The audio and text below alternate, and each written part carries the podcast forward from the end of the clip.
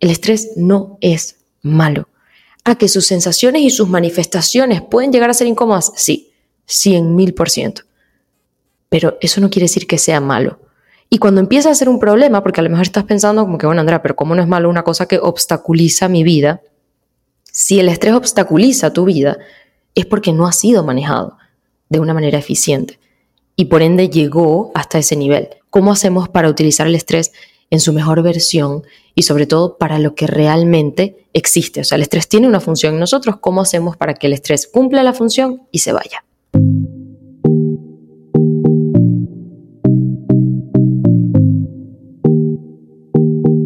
Después de muchos años de atravesar ansiedad, trastornos de la conducta alimentaria y depresión, me dediqué a investigarlo, estudiarlo y comprenderlo. Y ahora a compartirlo todo contigo. Conocer nuestro cerebro es lo único que nos lleva a poder construir la vida que querramos. Y eso hacemos en este espacio.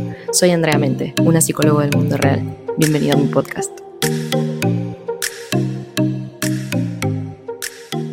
En el episodio de hoy vamos a hablar sobre estrés. Es un tema que me emociona muchísimo conversar porque al final es uno de esos que todos vivimos, todos atravesamos, de los que ninguno se salva. y son importantísimos de poder ver a profundidad y conocer muy bien, porque existen muchísimas herramientas para atravesarlo, para manejarlo, para que sea funcional en nuestra vida. Y eso es justamente lo que vamos a hacer hoy. Vamos a ver herramientas prácticas, pero para verlas vamos a entender primero qué es realmente el estrés. No podemos manejar algo que no conocemos. Siempre lo he dicho y cada vez que hablo sobre cualquier tema que tenga que ver con el cerebro, lo recalco y me enfoco muchísimo en eso porque es una realidad muy grande. O sea, yo no puedo arreglar una computadora si no sé cómo funciona una computadora. Lo mismo con cada una de nuestras funciones tanto emocionales como fisiológicas, cualquier cosa que tenga que ver con nosotros, primero tenemos que comprenderla para entonces poder manejarla y sobre todo usarla a nuestro favor. El estrés tiene cosas maravillosas que podemos utilizar, que son súper beneficiosas, pero claro, nos quedamos con la parte que es incómoda. Y vamos a empezar por ahí, vamos a empezar por tumbar un mito que es que el estrés es malo. El estrés no es malo, de hecho todo lo contrario, y además es súper necesario, pero puede ser muy beneficioso. Ya lo vamos a ver. Mm, poco a poco iremos entrando. Pero quiero partir rompiendo esa idea. El estrés no es malo. ¿A que sus sensaciones y sus manifestaciones pueden llegar a ser incómodas? Sí, cien mil por ciento. Pero eso no quiere decir que sea malo.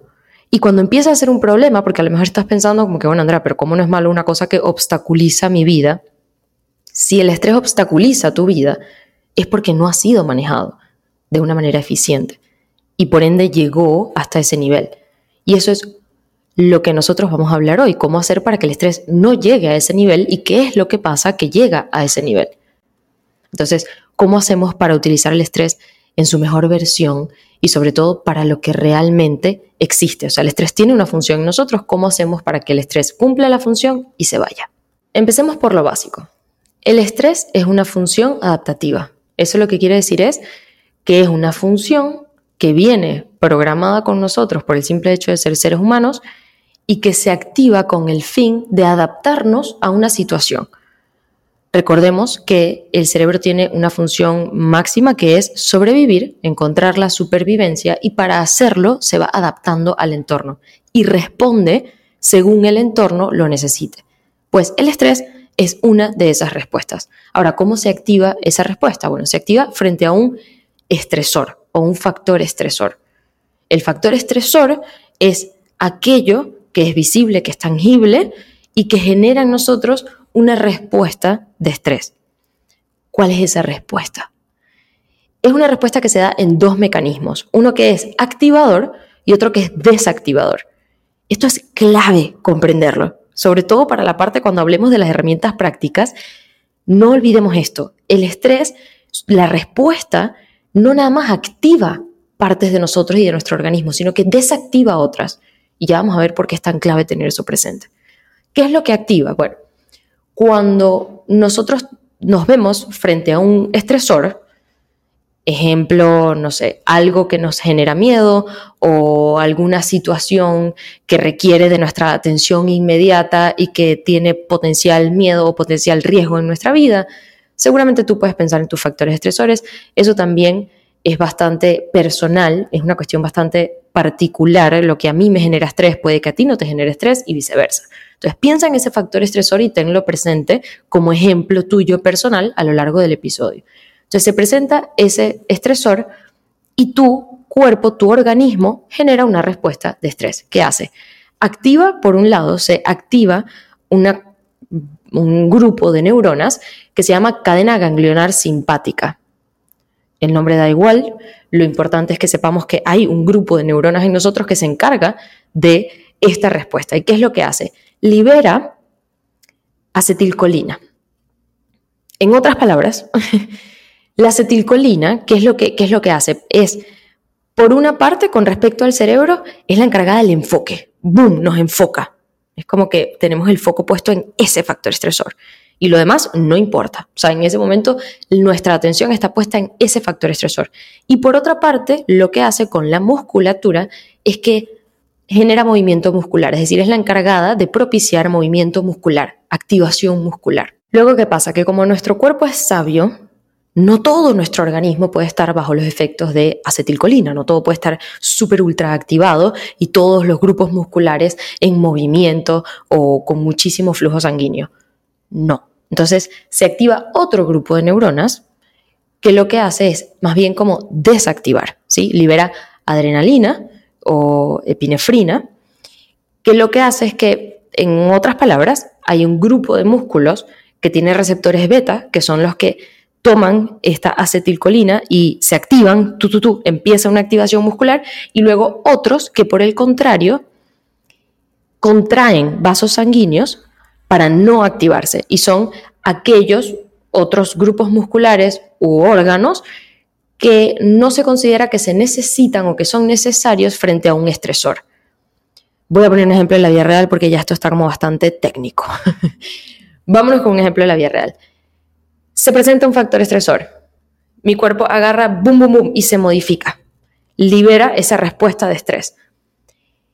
Hay un grupo muscular, por ejemplo, no sé, las piernas, los músculos de las piernas se activan, tienen muchísimo más flujo sanguíneo.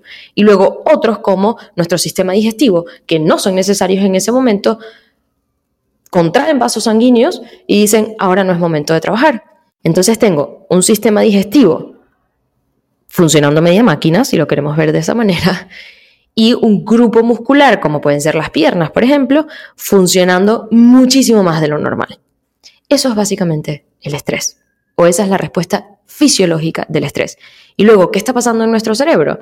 Pues habíamos dicho que así como se activan ciertos grupos musculares o que la acetilcolina es la responsable de eso, también es la responsable de cambiar nuestro foco de atención. Entonces, en ese momento nuestro cerebro dice, ok, cualquier cosa ahora es menos importante que este factor estresor y solo estamos concentrados en este factor estresor y cambia nuestro enfoque. Es decir, tenemos muchísima mayor capacidad de enfoque, pero particularmente para ese estresor. Hagamos un resumen rápido antes de pasar a las herramientas prácticas sobre entonces qué es lo que es el estrés. el estrés es una respuesta adaptativa que se activa frente a un factor estresor que activa ciertas partes de nosotros y desactiva otras. Activa grupos musculares y órganos que se supone que son necesarios para un momento de estrés y desactiva los que no necesitamos en ese momento. Tanto en el cerebro, es decir, tanto a nivel cognitivo como en el cuerpo a nivel fisiológico. A lo mejor estás como que, ok, Andrea, entonces, las herramientas, las herramientas prácticas. Ahora que entendemos exactamente lo que es el estrés y más o menos cómo funciona dentro de nosotros, porque claramente esto es bastante más profundo, pero estamos haciendo un resumen lo suficientemente profundo como para comprender lo que está sucediendo dentro, vamos a ver las herramientas en tres tiempos. Es decir, si el estrés es una cuestión momentánea, inmediata, de corto plazo, la herramienta que yo necesito para manejarlo no es la misma que si yo llevo tres años bajo estrés. Entonces, vamos a ver las herramientas en tres tiempos, corto plazo, mediano plazo y largo plazo. El estrés de corto plazo sería esa respuesta inmediata, un momento específico de un factor estresor que generó en nosotros una respuesta de altísimo estrés. En este tipo de estrés de corto plazo hay una cosa interesantísima que estoy segura que a lo mejor te medio explota la cabeza y es que es buenísimo para nuestro sistema inmune, pero maravilloso y súper necesario. De hecho, fíjate que hay prácticas de salud propuestas socialmente y por muchos médicos y, que son bastante famosas, seguramente las habrás escuchado, como los baños de agua fría, que lo que buscan es activar voluntariamente respuestas de estrés. ¿Por qué? A lo mejor te estás preguntando, bueno, pero ¿por qué? Habíamos dicho primero que esa respuesta de estrés nos trae más enfoque atencional y que por otra parte activa Mm, ciertos grupos musculares y eh, ciertas partes de nuestro organismo. Una de esas cosas que hace, una de esas cosas que activa son mecanismos antivirales y antibacteriales. Entonces, cuando esta respuesta sucede, estamos teniendo como un boost antibacterial y antiviral. Y es súper beneficioso para el sistema inmune. ¿Cuándo deja de ser súper beneficioso y súper maravilloso para nuestro sistema inmune? Cuando empieza a interrumpir la funcionalidad vital. Por ejemplo, empieza a interrumpir nuestro sueño, empieza a interrumpir eh, nuestras capacidades cognitivas, vemos que estamos rindiendo poco en el trabajo, ahí ya estamos pasando a otro tipo de estrés. Es decir, ya no es estrés a corto plazo, ya se está alargando la cuestión, no lo hemos manejado, no lo hemos canalizado y si bien cumplió una función antiviral, antibacterial y buenísima para nuestro sistema inmune, ahora se fue prolongando y ya no es funcional y ya no es beneficiosa. ¿Cuál sería la herramienta en tiempo real para el estrés a corto plazo? Es decir, para ese momento en el que se presentó el factor estresor y tengo una respuesta intensísima de estrés. La mejor que se ha estudiado hasta ahora para poder lidiar y manejar el estrés en tiempo real es decir, crear modificaciones fisiológicas en nosotros en tiempo real, es básicamente potenciar el sistema desactivador. Recuerdan que habíamos dicho que activa un sistema, desactiva otro. Bueno, nos enfocamos en potenciar el desactivador para poder bajar esos niveles. ¿Cómo lo hacemos?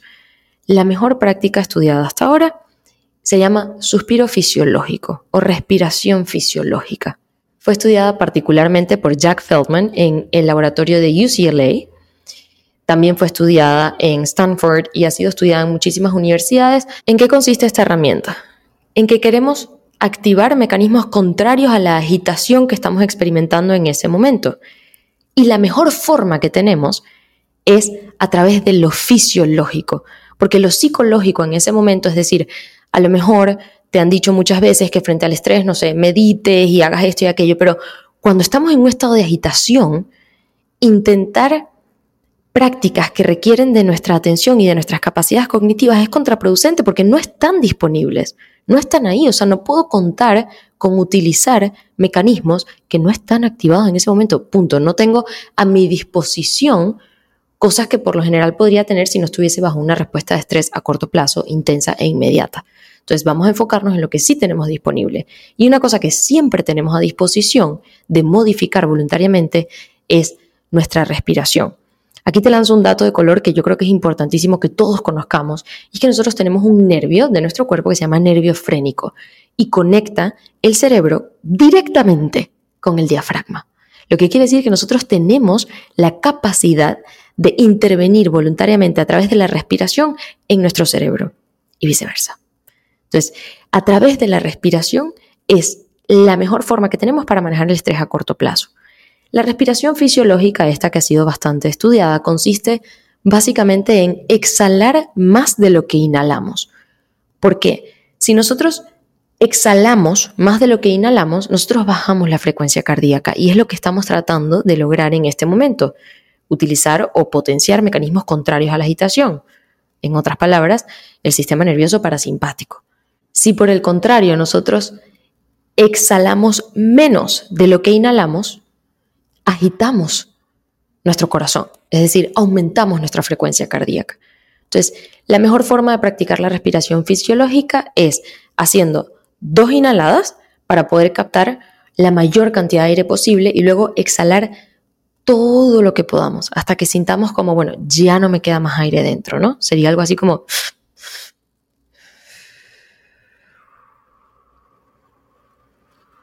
Todo lo que puedas, hasta que ya no haya más aire. El corazón va a tomar unos segundos para poder responder a esto. Practícalo cuantas veces sea necesario, es decir, Realiza este tipo de respiración cuantas veces sea necesario y vas a calmar fisiológicamente, es decir, no hay forma de que no suceda, va a suceder, vas a calmar la respuesta de estrés inmediata y vas a tener mayor capacidad de lidiar con lo que sea que estás lidiando en ese momento, ¿sí? Es decir, si el factor estresor está siendo demasiado intenso y la respuesta de estrés por ende es muy intensa, puede que llegues al punto de paralizarte. Entonces, si practicas esta respiración fisiológica, vas a empezar a ver que tienes mayor capacidad de lidiar con lo que sea que está pasando. Y eso sería para lidiar con el estrés a corto plazo y que no se convierta luego en un estrés a mediano plazo y potencialmente en un estrés a largo plazo, sino que lo puedas canalizar y manejar en el momento preciso. Quiero hacer una aclaratoria con esta herramienta en particular y es que probablemente la primera vez que la pongas en práctica se sienta un poco extraña, porque claro, es primera vez que estás lidiando con una respuesta de estrés de esta manera. Pero de a poco, con la práctica, y mientras más conscientemente lo hagas parte de tus respuestas, el cerebro va aprendiendo. O sea, recordemos que el cerebro aprende y aprende siempre, siempre, siempre, siempre está aprendiendo. Entonces es como si estuvieras entrenando a tu cerebro a lidiar cada vez mejor con el estrés a corto plazo, con esas respuestas intensas de estrés. Síguelo haciendo, síguelo intentando, llévalo a la práctica, está más que estudiadísima, no amerita demasiadas de nuestras capacidades y por eso es una herramienta tan espectacular de usar, porque es como, ok, solamente tengo que saber respirar de esta forma y mi organismo se encarga de lo demás, porque es una respuesta natural que va a suceder.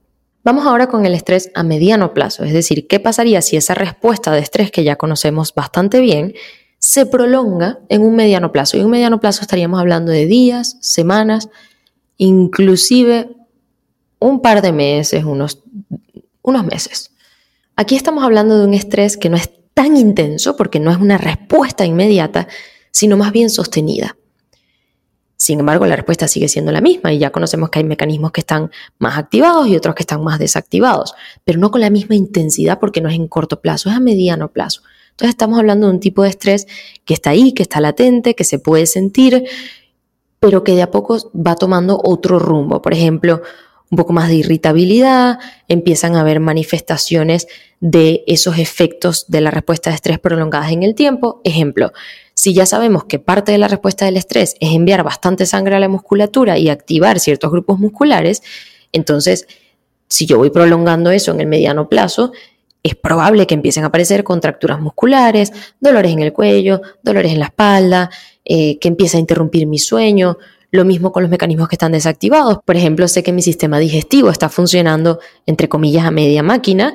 Eso, prolongado en el mediano plazo, puede que me vaya trayendo indigestión, problemas con ciertos grupos alimenticios, con mi digestión en particular, estreñimiento, por el contrario, diarrea, en fin. Si nosotros nos fijamos en esa respuesta del estrés y la llevamos a un mediano plazo, es natural pensar que es probable que muchas cosas se conviertan en manifestaciones un tanto más agravadas de lo que podrían ser a nivel de corto plazo. ¿Cómo lidiamos con eso? Primero, comprender que nosotros somos personas que viven en la vida real y que el estrés a mediano plazo va a estar presente en nuestra vida. O sea, el objetivo no puede ser no sentir estrés más nunca. Es como, no, porque entonces tendrías que dejar de ser un ser humano o dejar de vivir en la vida real y eso no es así. Somos personas en la vida real. Entonces, aquí el objetivo es aprender a vivir un poco más cómodos con estas respuestas del estrés. No es acomodarnos en el estrés y vivir estresados toda la vida, pero sí es decir, ok, voy a poner un ejemplo, estás en exámenes, estás haciendo tu tesis y tu tesis dura, no sé, cinco meses o estás en época de exámenes que son dos meses de exámenes. Es natural que sean dos meses más estresantes que los otros meses del año normal, vives en la vida real. No sé, tienes una presentación en el trabajo, tienes algo importante, tienes un proyecto, tienes una entrega. Cosas de la vida real. Entonces, aquí es, ok, ¿cómo hago para estar un poco más cómoda dentro de esta fase, dentro de esta etapa que es temporal, que tarde o temprano va a terminar, pero que no, me, no puedo vivir estresadísimo con unas respuestas elevadísimas de estrés, porque esto es parte de mi vida. Entonces, aquí el objetivo es aprender a sentirnos más cómodas con estas respuestas y aprender a que la mente esté en paz y en calma aunque el cuerpo esté agitado. Es decir, aunque existan respuestas de estrés fisiológicas naturales, que logremos calmar nuestra mente y que nuestra mente esté funcional. ¿Qué herramientas tenemos para el estrés a mediano plazo? Y un estrés a mediano plazo, ya vimos más o menos qué ejemplos podrían ser. Dos cosas. La primera, que sería quizás como la herramienta práctica del estrés a mediano plazo, si lo queremos ver así. El movimiento físico. Agitar el cuerpo y enfocar a la mente en ese momento de agitación corporal. Es decir, ya tú sabes que en la musculatura hay muchísima sangre disponible y que está bastante activada. Úsala. Es decir, como drénalo, drena eso que está ahí. Agitación corporal y mucha calma o muchas prácticas de calma a nivel mental. Entonces, ¿cómo podría ser esto? Bueno, por ejemplo, no sé, un paseo. A todos nos gustan cosas distintas a nivel de movimiento corporal, pero si te gusta bailar, baila. Si te gusta correr, corre. Mantente activo durante esta etapa de estrés a mediano plazo. Utiliza todo eso que tienes a tu disposición, toda esa sangre que se ha ido a la musculatura, drénala, ponla a moverse para no generar contracciones musculares por una parte y por otra para que la mente aprenda a estar en calma mientras el cuerpo está agitado. Entonces, ten prácticas mentales o prácticas psicológicas mientras tienes movimiento corporal. A lo mejor sales a montar bicicleta y mientras sales a montar bicicleta tienes, no sé, un podcast en tus oídos. Estás escuchando un podcast, puedes estar escuchando este a lo mejor y prestar atención y educar a la mente a estar enfocada mientras el cuerpo está agitado. Esta es la mejor práctica que puedes hacer y asegurar para el manejo del estrés a mediano plazo. Y por otro lado, aunque no es una práctica como tal, sí te aconsejo inmensamente que cuides muchísimo durante esta etapa tres de tus hábitos o de tus tipos de hábitos. Tu alimentación, tus prácticas de higiene y tu sueño. Si tú aseguras estas tres cosas, estás asegurando los tres pilares de todo lo demás. Si no dormimos bien, si no nos alimentamos bien y si no tenemos buenas prácticas de higiene, vamos a ir potenciando y agravando cada vez más ese estrés que ya de por sí tenemos por la etapa que estamos viviendo. En cambio, si yo estoy viviendo una etapa de estrés, porque sí, porque vivo en la vida real y estoy en esta época de exámenes o estoy en esta época de entrega de un proyecto, pero yo me aseguro de dormir lo mejor posible, de comer lo mejor posible y de tener mis prácticas de higiene siempre como una prioridad, ya de por sí, naturalmente, mi cuerpo va a estar en un estado mucho más sano, saludable y funcional para recibir las respuestas de estrés y no van a tener un efecto tan intenso en mí. Y luego, por otro lado, pues sé que tengo estas otras prácticas a disposición donde me aseguro de tener movimiento físico, de tener cierta agitación. Ojo, esto no quiere decir que es que todos los días tienes que tener dos horas disponibles para ir al gimnasio. No. Si tienes 10 minutos, corre 10 minutos baila 10 minutos, si tienes 5, los 5, da igual, adaptado a tu vida real, porque estos son prácticas para la vida real, pero lo importante es que asegures bastante movimiento físico con calma mental. Educa a tu cerebro a estar en paz y en calma mientras el cuerpo está agitado.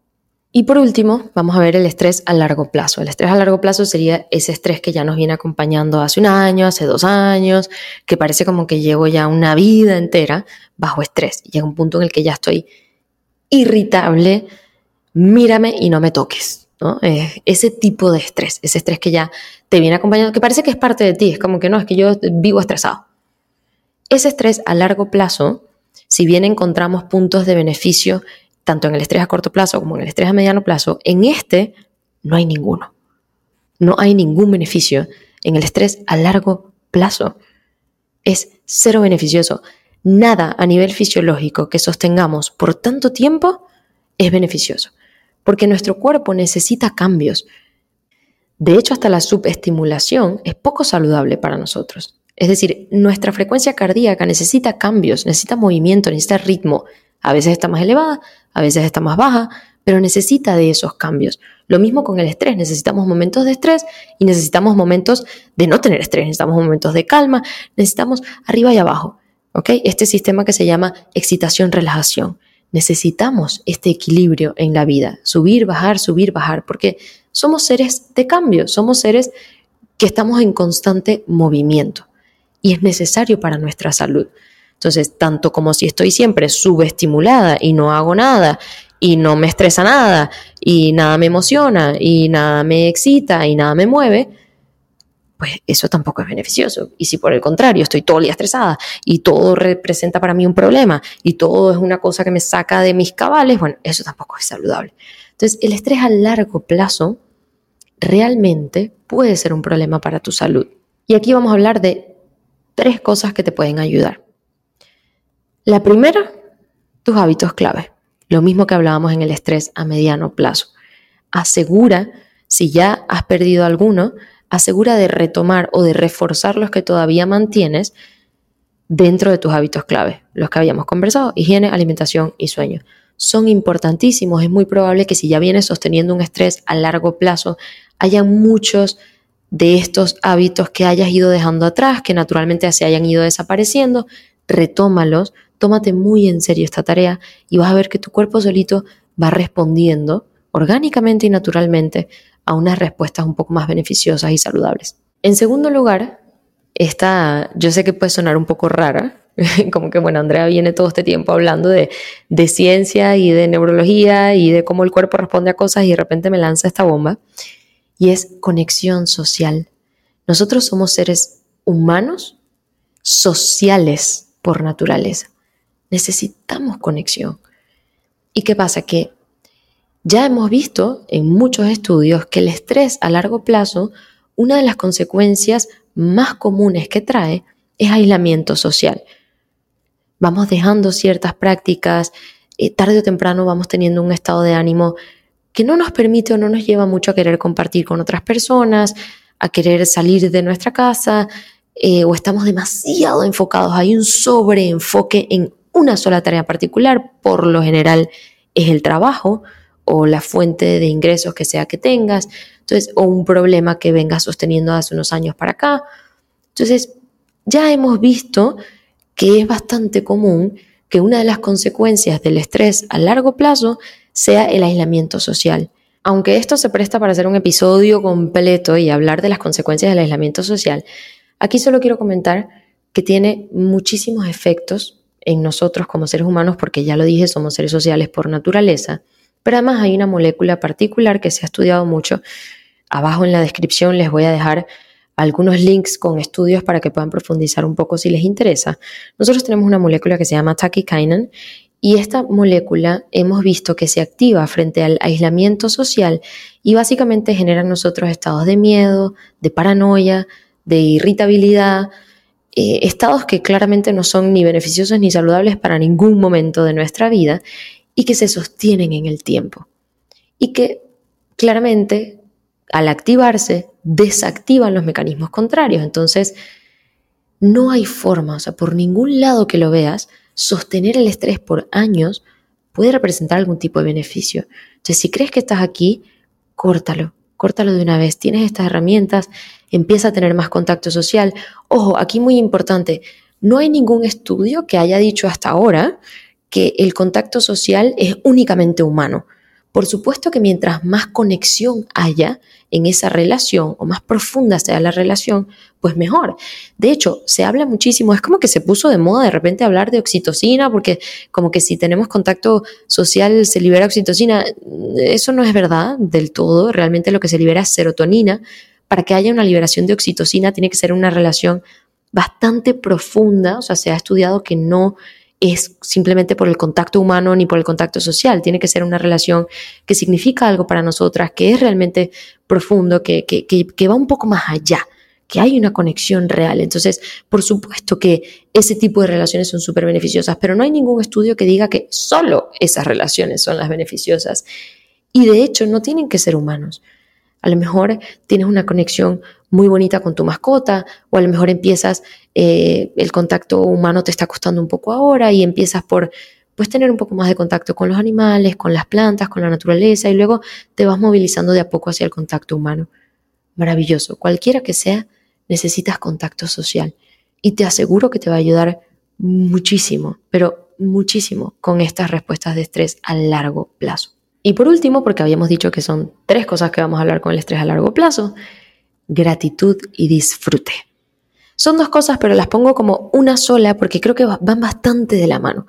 Cuando nosotros tenemos capacidad de disfrute, es decir, tenemos la capacidad de realmente disfrutar de un logro, aunque no sea ese logro máximo que nos hemos planteado o esa super expectativa que nos pusimos, sino cuando practicamos el disfrute de las cosas del día a día, quiere decir que estamos conectados con el agradecimiento.